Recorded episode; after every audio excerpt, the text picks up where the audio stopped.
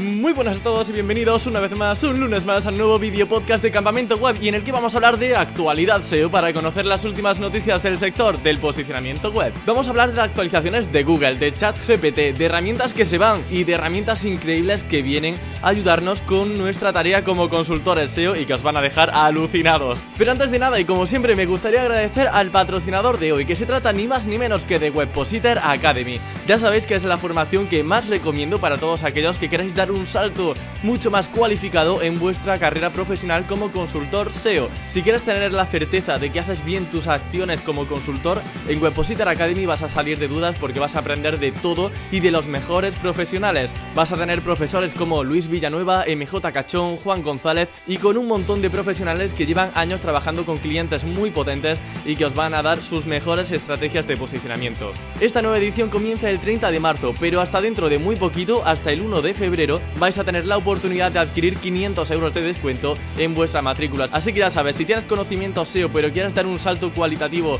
como consultor, ya sabes que en Webpositor Academy vas a tener la formación que más recomiendo y además me vas a ver por ahí también porque doy la clase de SEO para YouTube. Así que también nos veremos en Webpositor Academy. Dicho esto y sin más dilación, no te muevas y ponte cómodo porque aquí comienza Campamento Web. Mira que han tardado, ¿eh? Se han tomado su tiempo, pero ya podemos confirmar que tanto el Google Helpful Content Update como el Link Spam Update están completamente actualizados y desplegados en Google desde el 12 de enero. Fijaros cómo son las cosas que iban a tardar solamente dos semanas en desplegarlo, pero han tardado más de 30 días. Y luego los vagos somos los andaluces, anda ya.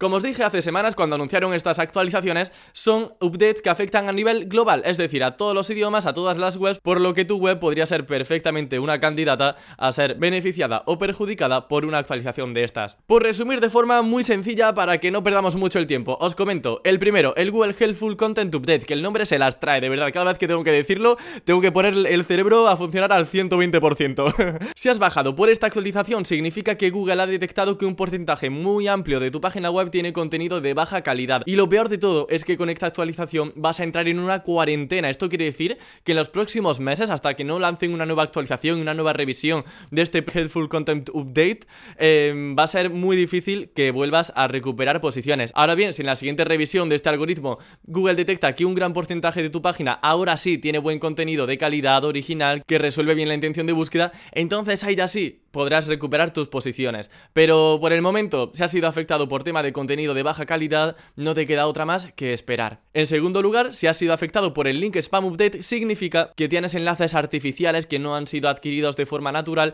y ha devaluado su efecto. Es decir, que ya esos enlaces no te sirven para nada. Por tanto, tu autoridad va a bajar con respecto a la autoridad que tenías antes. La solución aquí, pues trabajar en link building, pero de una forma mucho más concienzuda, de una forma mucho más natural e intentando que Google no nos pille la siguiente vez. Y de actualizaciones poquita cosa más, se han quedado estancados con estos dos y no han avisado de nada. Yo espero que al menos febrero no nos lo dejen tranquilito.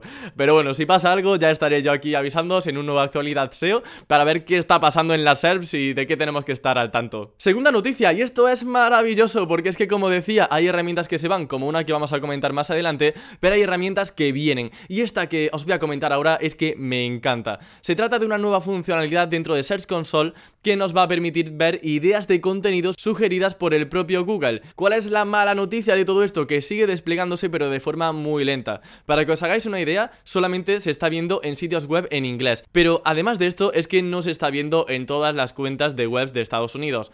Para que os hagáis una idea también, eh, David Siches de Vallaseo ha compartido una captura en Twitter donde vemos que se le ha habilitado esa funcionalidad en dos páginas web que diréis, bueno Emilio, genial, dos páginas web de David que están consiguiendo esa funcionalidad. Vale, sí, perfecto por esas dos, pero es que en esa cuenta de Search Console David tiene más de 100 webs asociadas. Ay, que es que me pongo hasta malo, porque es que de más de 100 páginas web solamente lo han habilitado en dos. ¿Tú te crees que eso es normal? Así que Google, espabila, ponte las pilas, deja de despedir a empleados, que esa es otra noticia, que han despedido a más de 10.000 empleados en Google. Así que toca ponerse las pilas y que nos den ya esa funcionalidad prontito en todas las cuentas de Search Console, que yo estoy deseando ver las palabras clave dentro de la herramienta. Ahora bien, al igual que hay cosas que entran, hay cosas que salen, como la comida y la caca. ¿Qué me pasa hoy?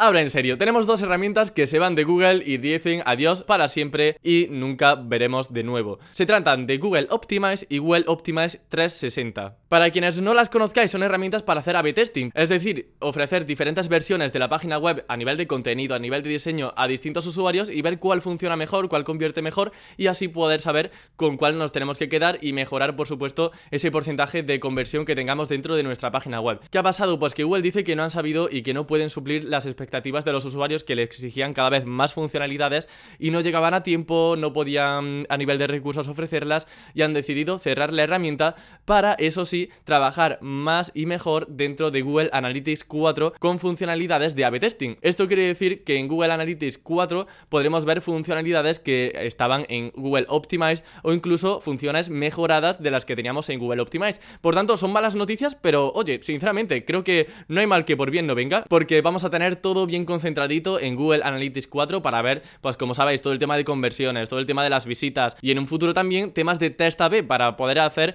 pruebas y ver qué tipo de contenido, qué tipo de diseño nos da mejores resultados a nivel de negocio. Ahora, en cuanto a la fecha, ¿cuándo cierran Google Optimize y Google Optimize 360? El 30 de septiembre. Entonces ya sabéis que tenéis un tiempecito aquí para seguir haciendo alguna que otra prueba, para descargar la información que tuvieseis almacenada en el histórico de Google Optimize, pero que a partir de entonces en Google Analytics 4 seguramente empecemos a ver mejoras y funcionalidades que teníamos de A-B testing. A mí, como digo, creo que me va a gustar el cambio porque está todo concentrado en la misma herramienta. Y abrimos un paréntesis para hablar de YouTube, que hace mucho que no hablo de YouTube. Y lo primero de todo es que si os gusta YouTube, si trabajáis en YouTube y os gusta hacer SEO para YouTube, tenéis que seguir en Twitter sí o sí a una cuenta que es arroba YouTube Liason, que digamos que es como el John Muller del SEO, pero aplicado en YouTube y da consejos, da sugerencias para creadores de contenido para posicionar mejor, a tener un mejor rendimiento dentro de la plataforma y un largo etcétera.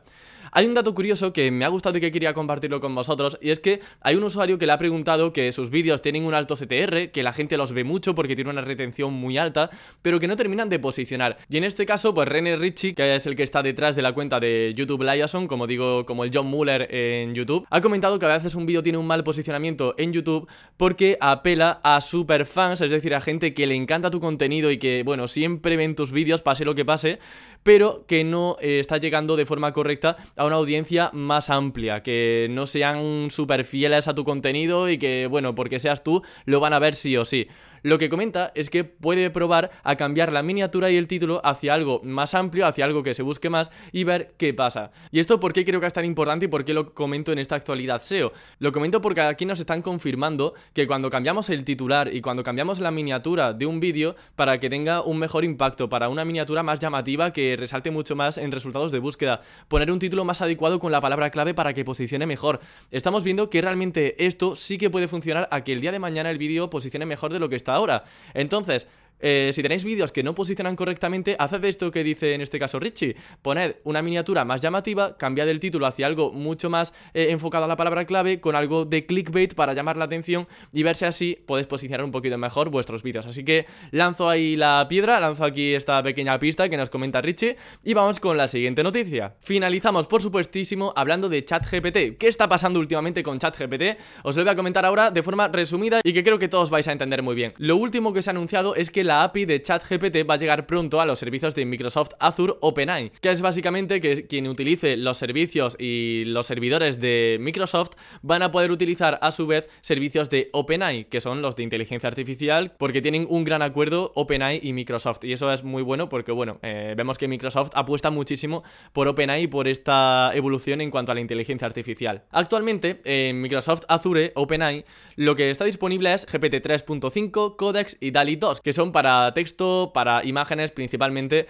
pero ChatGPT todavía no se ha integrado dentro de Microsoft Azure. No tenemos fecha de cuándo van a implementar la API de ChatGPT para que otros desarrolladores puedan implementarlo dentro de sus programas, pero comentan que va a llegar pronto. Es decir, no sabemos cuándo, pero pronto. Esto va a permitir que muchísimos softwares, muchísimos programas que veamos en un futuro y que utilicen Microsoft Azure como eh, base, tengan eh, ChatGPT integrado. Y esto va a ser buenísimo porque va a abrir mucho las puertas a que puedan utilizarla e integrar estos servicios dentro de sus plataformas. Y por cierto, siguiendo por ChatGPT, ¿sabéis que van a lanzar ya mismo una versión profesional de pago? Lo que todo el mundo estaba hablando. De hecho, hay una lista de espera a la que podéis acceder desde un enlace que os dejo en la descripción de este vídeo y del podcast, Y una de las preguntas que hacen en este cuestionario es ¿cuánto estarías dispuesto a pagar por una versión de pago de ChatGPT? No hace falta ser adivino para ver por dónde van los tiros. La principal diferencia entre la versión gratuita y la de pago de ChatGPT se está comentando que va a ser simplemente que va a haber una mayor disponibilidad, es decir, aunque los servidores estén saturados,